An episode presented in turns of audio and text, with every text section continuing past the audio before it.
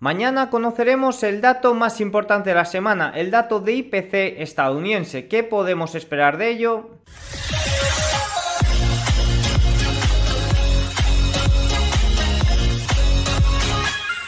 Muy buenas a todos y bienvenidos un día más al canal. Hoy es miércoles 9 de agosto de 2023 y en este momento son las 21.52, 15.52 horario ET. El día de hoy es el día previo al dato de IPC, por lo que las casas de análisis nos muestran qué esperan, tanto en datos como en movimiento del S&P 500. Hoy está siendo un día a la baja, sobre todo impulsado por eh, un, un pequeño lastre que viene desde el día de ayer, debido pues al miedo que había sobre todo en la industria bancaria, algunos resultados que han salido peor de esperado, como por ejemplo en el sector tecnológico, un poco la parte más eh, inteligencia artificial, metaversos y demás con Roblox, que se estaba desplomando más de un 18%, que ahora veremos, y también hemos tenido datos muy importantes. Los índices de precios al consumidor han entrado en deflación en China por primera vez desde 2021, la inflación por el lado de la oferta ya estaba en deflación de meses anteriores, pero por el lado de la demanda lo tenemos, tenemos la confirmación. Y por el lado europeo, eh, recordemos que en el día de ayer el sectorial bancario sufrió su peor día desde marzo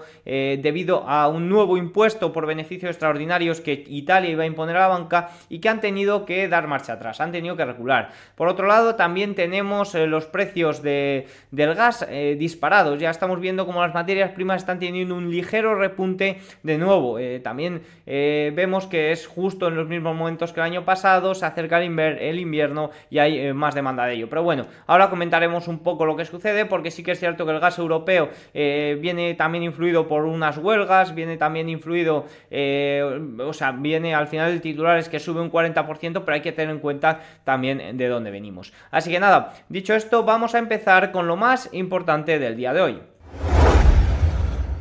En China, eh, los precios del consumo cayeron un 0,3% interanual. En julio, el primer descenso desde febrero de 2021 por debajo de las estimaciones que la situaban en el 0,4%. El coste de los alimentos cayó un 1,7% después de haber subido en los 15 meses anteriores. Los precios de los productos no alimentarios se mantuvieron estables tras un 0,6% en junio. Aumentaron los precios de la ropa, la vivienda, la sanidad y la educación. La Agencia Estadística de China afirmó que la caída del IPC eh, será solo temporal y se prevé que la inflación repunte gradualmente a medida que desaparezca el impacto de la elevada tasa base del año pasado. Los precios subyacentes subieron un 0,8%, el máximo nivel desde enero, tras un aumento del 0,4% en junio. Y por el lado de la, producción, de la producción, los precios cayeron un 4,4% interanual en julio, peor que las previsiones del mercado, que esperaba un descenso del 4,1% tras una caída del 5,4% el mes anterior, que fue el descenso más pronunciado desde 2015. Aquí vemos el gráfico, tenemos en azul el índice de precios al productor y tenemos en rojo el índice de precios al consumidor, ambos en, deflación. Recordemos que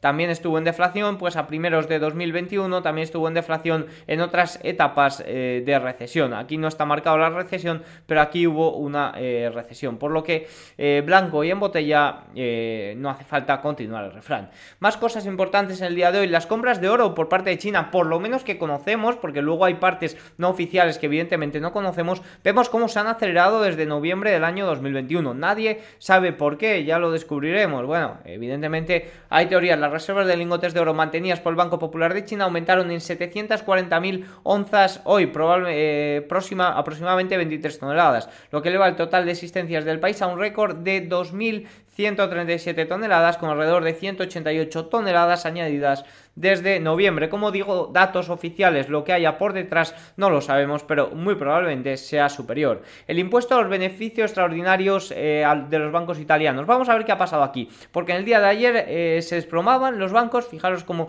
los principales bancos italianos se desplomaban y en el día de hoy ya han arrancado con subidas. ¿Por qué? El lunes a la noche el, primer el, viceprimer ministro italiano Matteo Salvini anunció un nuevo impuesto bancario sobre beneficios eh, extraordinarios y hoy ha tenido en el día de ayer tuvo que dar marcha atrás. Fijaros qué inaptitudes, ineptitudes por parte de nuestros políticos. Recordemos que ya nos han presentado varias de estas, por ejemplo, cuando lo sucedido con los bonos en Reino Unido en, en octubre o así del año eh, pasado. Hay un montón de, cosas. Eh, recuerdo, por ejemplo, mm, aquí en España, en las últimas elecciones, la rebaja fiscal planteada por Vox, sin un eh, detalle bastante claro de cómo iba a ser la reducción del gasto, veo que hay muchas inaptitudes por parte de los políticos a nivel económico. Tratan de hacer cambios de una forma muy rápida y a nivel económico el mercado te puede poner en tu sitio muy, muy rápido. O sea, hay que hacer las cosas de una forma muy paulatinamente. Fijaros,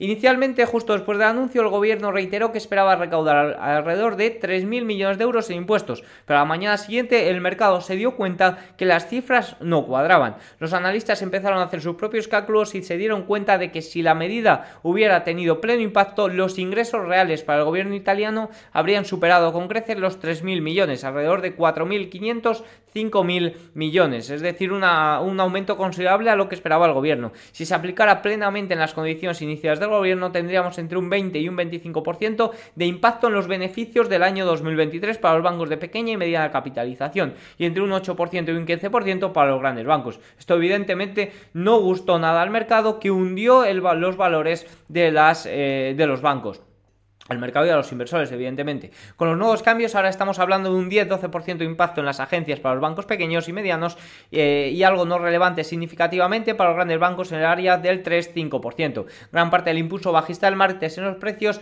de las acciones de los bancos se debía a la preocupación por la remuneración a los accionistas. Los accionistas se pusieron nerviosos porque no iban a tener esa remuneración, ese dividendo eh, que tanto aprecian sobre todo en este tipo de valores, que durante mucho tiempo ha sido un atractivo para los inversores que buscan rendimientos consistentes, el dividendo. Es decir, si recortan el beneficio de estos bancos, quizás estos bancos no puedan ofrecer ese dividendo que hace tan atractivos esos valores para los inversores. El sistema bancario italiano ofrece de media a los accionistas una rentabilidad del 11 o del 12% si se incluyen dividendos y recompras, por lo que es evidente que ayer esta cuestión se sometió a un intenso escrutinio, como vimos aquí desplomarse los valores bancarios, incluso el sectorial general bancario, porque esto se extendió a otros países, tuvo su peor día desde eh, marzo. Tras los cambios, la mayoría de los bancos están confirmando sus políticas de distribución a los accionistas, por lo que parece que con esta marcha atrás, esta recogida de cable, todo parece quedar eh, mejor de lo que pintaba en el día de ayer. Pero otra vez vemos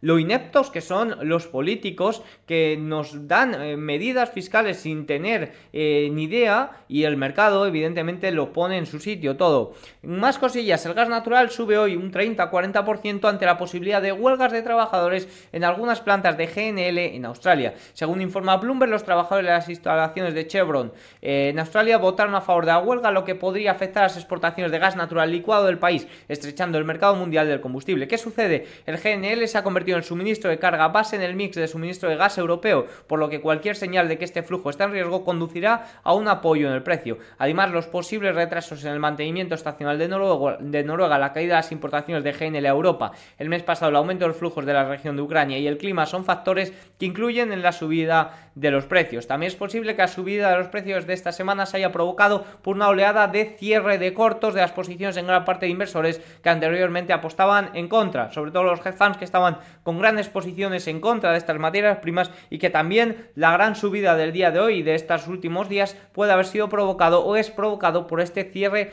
masivo eh, de cortos. Eh, más cosillas, bueno, en general vemos como los precios de West Texas eh, están repuntando, el petróleo WTI ya se encuentran por encima del 80 4 dólares. El gas natural también ha repuntado, como hemos visto, un 4%. Y el gas de Estados Unidos también estamos viendo repuntar. Ahora, la pregunta es, ¿las materias primas tendrán de nuevo la capacidad, porque tiene una caída considerable respecto al año pasado, prácticamente un 80%? ¿Tendrá la capacidad de nuevo de impulsar la inflación al alza?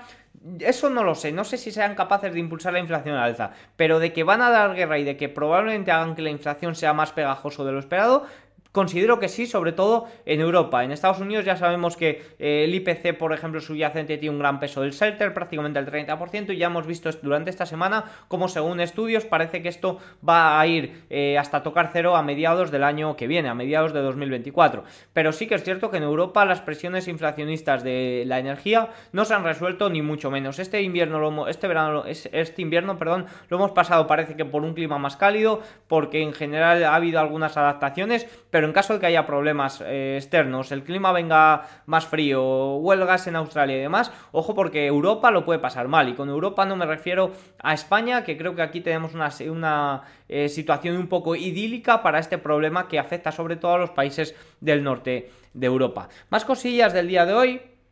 Comentar, como he dicho al principio, los earnings de Roblox se han impulsado un poco, quizás no por la influencia de la empresa, pero sí un poco por la sensación del mercado. Han impulsado un poco a la baja pues eh, los valores más eh, tecnológicos, inteligencia artificial y demás, como por ejemplo Nvidia que ha llegado a caer un 4%, ahora revisaremos cómo estaba cayendo. Pero Roblox también estaba cayendo un 19%. Si queréis ver los datos en más detalle, os invito a eh, suscribiros ahí abajo en The Market y un Substack que mando dos horas después del cierre de donde comento explícitamente todo lo ocurrido en el mercado. Vamos con los gráficos más importantes del día. Para las pequeñas empresas la calidad de la mano de obra ha superado a la inflación como el problema más importante. Les está costando mucho encontrar calidad en sus trabajadores, calidad en esa mano de obra. Los impuestos comienzan a aumentar como un problema, pero todavía están lejos de los problemas principales. Ojo gráfico muy interesante. Los rendimientos del Tesoro estadounidense a 10 años se han correlacionado estrechamente con las expectativas de inflación implícitas en el mercado desde el año 2018. Ojo porque es un gráfico muy interesante. Fijaos que tenemos en negro eh, el rendimiento del bono a 10 años y en verde punteado las expectativas de inflación a 5 años. Y vemos como desde 2021 se han disparado al igual que los eh, rendimientos. Y es que de últimas hemos tenido un ligero repunte. ¿Y por qué hemos tenido de últimas un ligero repunte? Pues por todo lo comentado. Al final la M2 intermensualmente está repuntando, la inflación parece que se puede quedar más encallada debido al repunte intermensual de materias primas y esto ha hecho que las estimaciones de inflación parezcan más elevadas. Y con esto que voy? Yo sí que pienso que podemos quedarnos por encima de ese 2% del objetivo y tener una un periodo, una etapa en la que quizás eh, la inflación se mantenga por encima de ese 2, entre un 2, 3% y con unos tipos de interés por encima de cero. Habrá que ver cómo evoluciona todo. La caída de la viabilidad del crédito garantizado a los hogares suele ir ligado a una caída del precio de la vivienda en Reino Unido. Fijaos que tenemos en rojo la caída de la viabilidad del crédito y en eh, negro la caída de... Eh, el precio de la vivienda. Y me sorprende cómo va tan ligado que sí que es cierto que en la caída del COVID no, porque fue algo muy repentino, pero en la caída de 2008 sí que fue muy, muy ligado, al igual que en la subida. Por lo que si va tan ligado, tendríamos que ver todavía una caída del 20% en la vivienda de eh, Reino Unido. Habrá que estar muy atento a ello. El riesgo de recesión de en 2024, siguiendo la curva de tipos entre 10 y 3 meses, es extremadamente alto al nivel de los años 80. Eh, para el vídeo de esta semana ya estoy preparando un vídeo especial y un post bastante completo sobre la situación de la recesión, cómo está la economía estadounidense, por qué no hay recesión, qué sucede con las curvas de tipos, con los con la renta fija cuando suceden, cuando para que haya recesión, cuando sucede recesión, cómo se comportan, cuáles son los sectores y las acciones que mejor se comportan en recesión, cuáles son las que mejor lo llegan haciendo durante este periodo, por ejemplo en 2022 que se supone que se habría descontado esa recesión. Eh, eh, esta serie de datos que me parecen muy interesantes. Ya estoy trabajando en ello y estoy preparando un post y un vídeo especial para, espero que el sábado por la mañana, eso es las 11 eh, de la mañana. Así que guardaros este fin de semana para ello. Más puntos importantes en el día de hoy. El precio del arroz sube al precio más alto en 15 años. También estamos viendo repunte, pues eso, en materias primas y también en alimentos, que está haciendo que las expectativas de inflación se mantengan elevadas. Después de no poder expandirse, los nuevos máximos ahora luchan por mantenerse por encima de los nuevos mínimos si eso continúa, el, el reciente aumento de los rendimientos de los bonos se convierte en un riesgo más agudo para las acciones, algo que ya sabíamos. Los márgenes de beneficio de San Pequeñitos han caído a la tendencia posterior a 1990. Sin embargo, aquí está la divergencia. Los márgenes tienden a extenderse a la baja durante los periodos de comprensión de márgenes y el consenso espera que los márgenes vuelvan a expandirse a los máximos de hace uno o dos años. ¿Qué pasa? Que siempre que vemos una corrección de los márgenes, vemos cómo tienden a extenderse a la baja. No suelen eh, en la media de desde el año 1990. Siempre suelen tirar de nuevo a la baja. ¿Y qué sucede? La divergencia está con lo que el consenso de los analistas espera, que esperan que se vuelva esto a máximos. Veremos si será esta una eh, vez diferente y los márgenes se frenen en este punto. Más gráficos interesantes, este vía Nomura, el rendimiento de las acciones estadounidenses este año ha seguido muy en línea de las estimaciones típicas que están marcadas en eh, gris. También te digo este gráfico porque tengo que ponerlo, pero por criticar algún gráfico los que pongo, eh, bueno, pues eh, el rango de, estimaciones aquí, la verdad que es bastante amplio. Es muy difícil que, eh, que, falle. Vemos como aquí en los primeros meses, en marzo, no ha estado tan ligado. Más puntos. Es probable que la debilidad de los precios limite el crecimiento de eh, los beneficios por parte de JP Morgan. Ya vemos como la inflación por parte del productor que vemos en negro ya está en recesión, eh, perdón, en recesión, en deflación, vemos en azul marcado las recesiones y vemos como el beneficio del MSCI World suele ir muy ligado a la, eh, al índice de precios al productor, por lo que si el índice de precios al productor está en deflación, nos sugiere que quizás los beneficios también estén decreciendo, como algo, algo que estamos viendo, eh, no, aquí nos dice, bueno, sí, el beneficio en el último trimestre ha decrecido un 5%, la media del S&P 500, veremos a fin de semana ya que tendremos más datos, de momento llevamos un 80% presentado y los beneficios habían decrecido un 5%. Dicho esto, vamos quizás con lo más importante del vídeo, que es qué tenemos que esperar para el dato de IPC mañana. Bueno, pues se trata del dato más destacado de la semana y vemos como los, el consenso de los analistas espera para el IPC general eh, un dato mensual de más 0,2 y el dato anual en más 0, más 3.3%.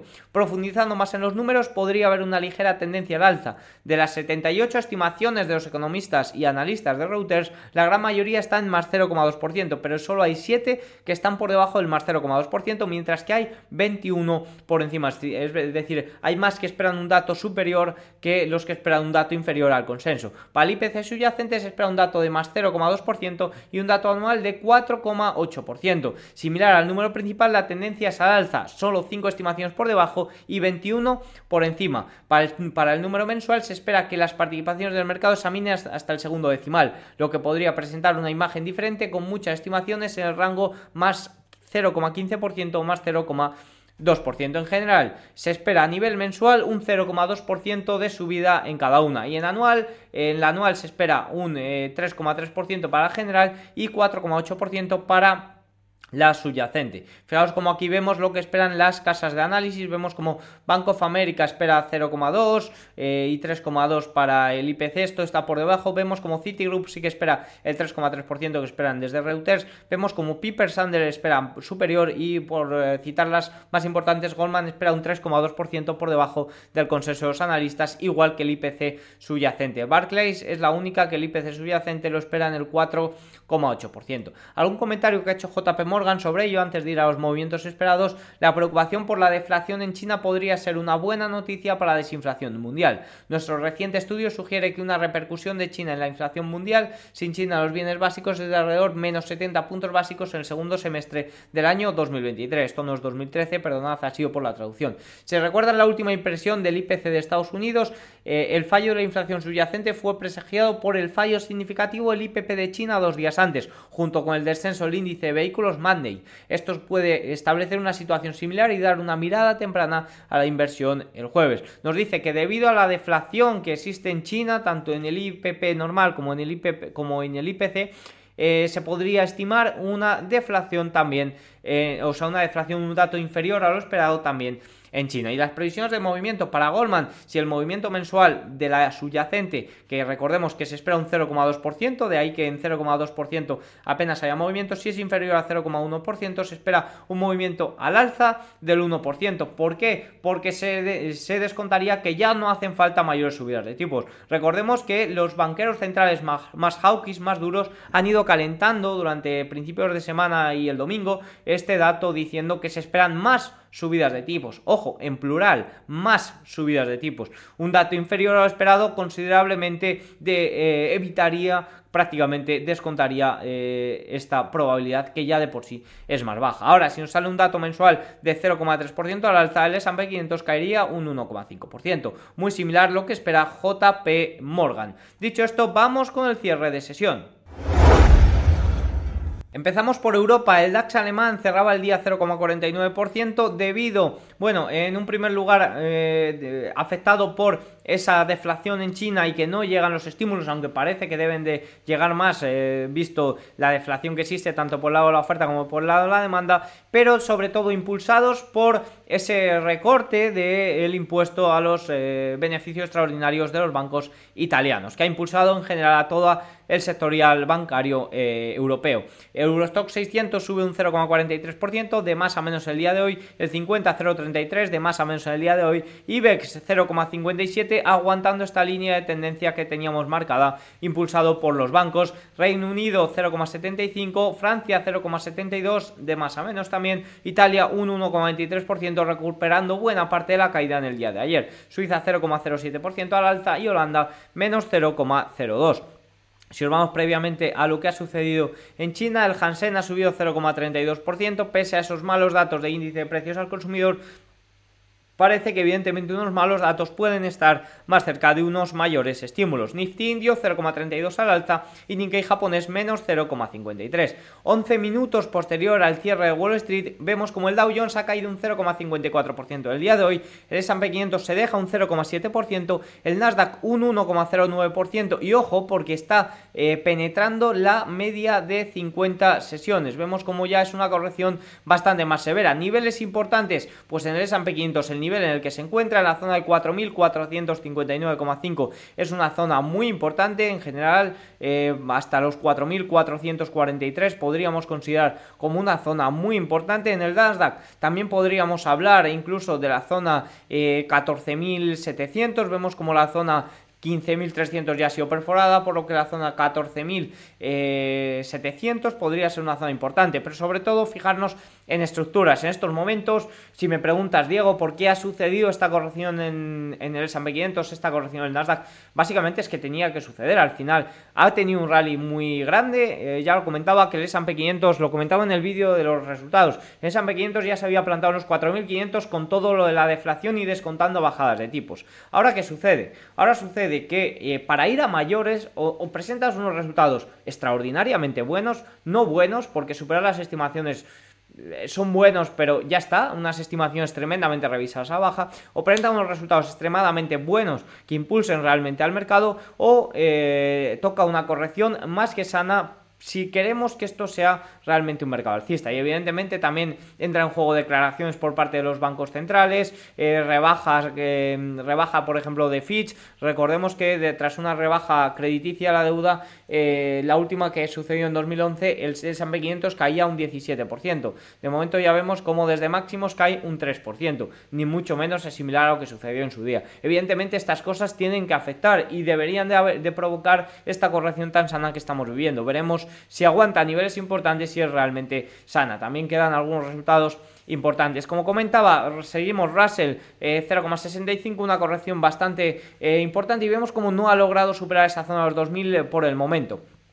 Si nos vamos a ver por capitalización, vemos como en el, día de hoy no ha habido ninguna capitalización que se libre, sobre todo se han visto muy afectadas las megacap previo a ese dato de IPC. por sectores, la energía es lo que mejor se ha comportado, tecnología y servicios de comunicación lo que peor. Vemos como la energía, sobre todo impulsado por el West Texas, que ha llegado a superar los 84 dólares y que en estos momentos se mantiene justo por debajo en los 83,71. El VIX en el día de hoy corrigiendo un 0,19, el rendimiento del bono a 10 años corrigiendo pero se mantiene por encima del 4%. El rendimiento del bono a 10 años se ha visto también beneficiado por esa gran subasta que ha habido de los bonos a 10 años. La semana pasada provocó bastante miedo, pero hoy sí que ha habido mejores datos. Comentaré más en el post de The Market Day. Y el bono japonés eh, pierde el 0,6% y vuelve al 0,57 a 0,573 eh, debido también a las compras de bonos por parte del Banco de Japón. Si os vamos a ver, eh, bueno, vamos a ver el oro, perdonad que me voy a los valores, el oro corrigiendo 0,5% del día de hoy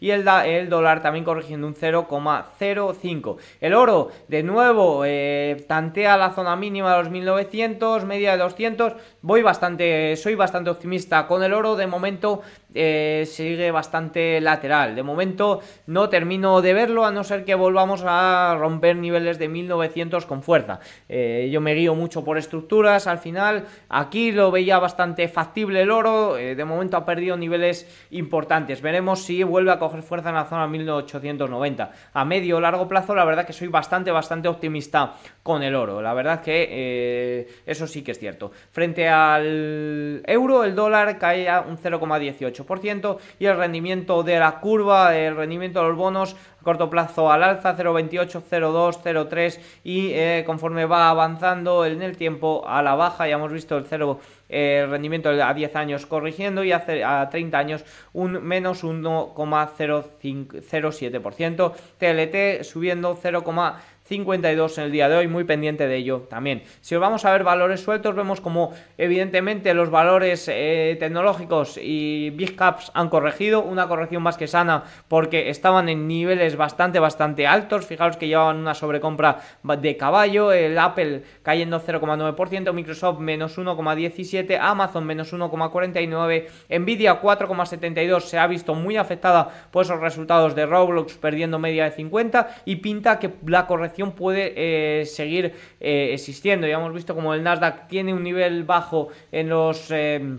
Eh, 14.700 muy importante y el S&P 500 sí que se encuentra en niveles importantes, pero la corrección puede eh, prolongarse, veremos mañana con ese dato IPC que creo que marcará un poco el rumbo del mercado eh, para las próximas semanas. Tesla menos 3% también con una corrección bastante, bastante considerable. Pero es que es cierto, muchos no se preguntaban nada cuando subía, por qué subía, pero las correcciones evidentemente son más que necesarias, sobre todo cuando ha habido esta sobrecompra y ha habido esta sobrevaloración de valores, quizás en algún unos momentos despiadada, porque al final estaban descontando unos resultados, eh, las estimaciones estaban tan bajas que se descontaban unos resultados tan tan buenos que quizás no lo han sido. Vemos los de Microsoft que fueron resultados espectaculares, pero con días antes presentando cosas de inteligencia artificial que iban a dar unas estimaciones de ingresos eh, bastante buenas, pues al final eso lo tiene tan descontado el mercado que cuando se logra eh, no sorprende. Al final podríamos hablar, por ejemplo, de las cripto, de, de de, la locura de las cripto, de la locura del metaverso, de la locura de los NFTs, ¿han desaparecido? No, pero evidentemente se estaban descontando unas expectativas bastante grandes. Y con la inteligencia artificial puede suceder lo mismo, que es cierto que la inteligencia artificial tiene mucha más utilidad, cierto es, pero por ejemplo Nvidia estaba descontando que la inteligencia artificial eh, iba a ir, eh, iba a dar la vuelta al mundo ya y quizás no lo haga ya, quizás de la, de la, vuelta al mundo en unos años, y eso es lo que tiene que eh, compensar un poco el mercado a corto plazo. Por mirar algún valor más, eh, comenté el uranio el otro día, Urroy, por ejemplo, sigue también eh, muy pendiente, media de 50, y veremos si puede explotar al alza, como en el día de hoy, UUU, que subía un 1%, pero en general también Palantir, que en el día de, hoy, de ayer presentaba resultados, fijaos que se quedaba corto de estimaciones, tanto en beneficio como en ingresos, y que cae en el día de hoy un 10%. De momento, Palantir sigue un poco en su línea ah, con adquisición de clientes, pero el crecimiento de los ingresos no es eh, ni mucho menos considerable para una empresa de crecimiento como nos venden. Al menos esa es eh, mi pequeño análisis sobre la compañía. Eh, bueno, así que nada, dicho esto, tienen todos los datos, veremos mañana ese dato tan importante del IPC y veremos su reacción en el mercado, que por supuesto será muy importante. Muchas gracias por estar ahí, si te gusta el vídeo dale like, suscríbete y nos vemos mañana. Chao.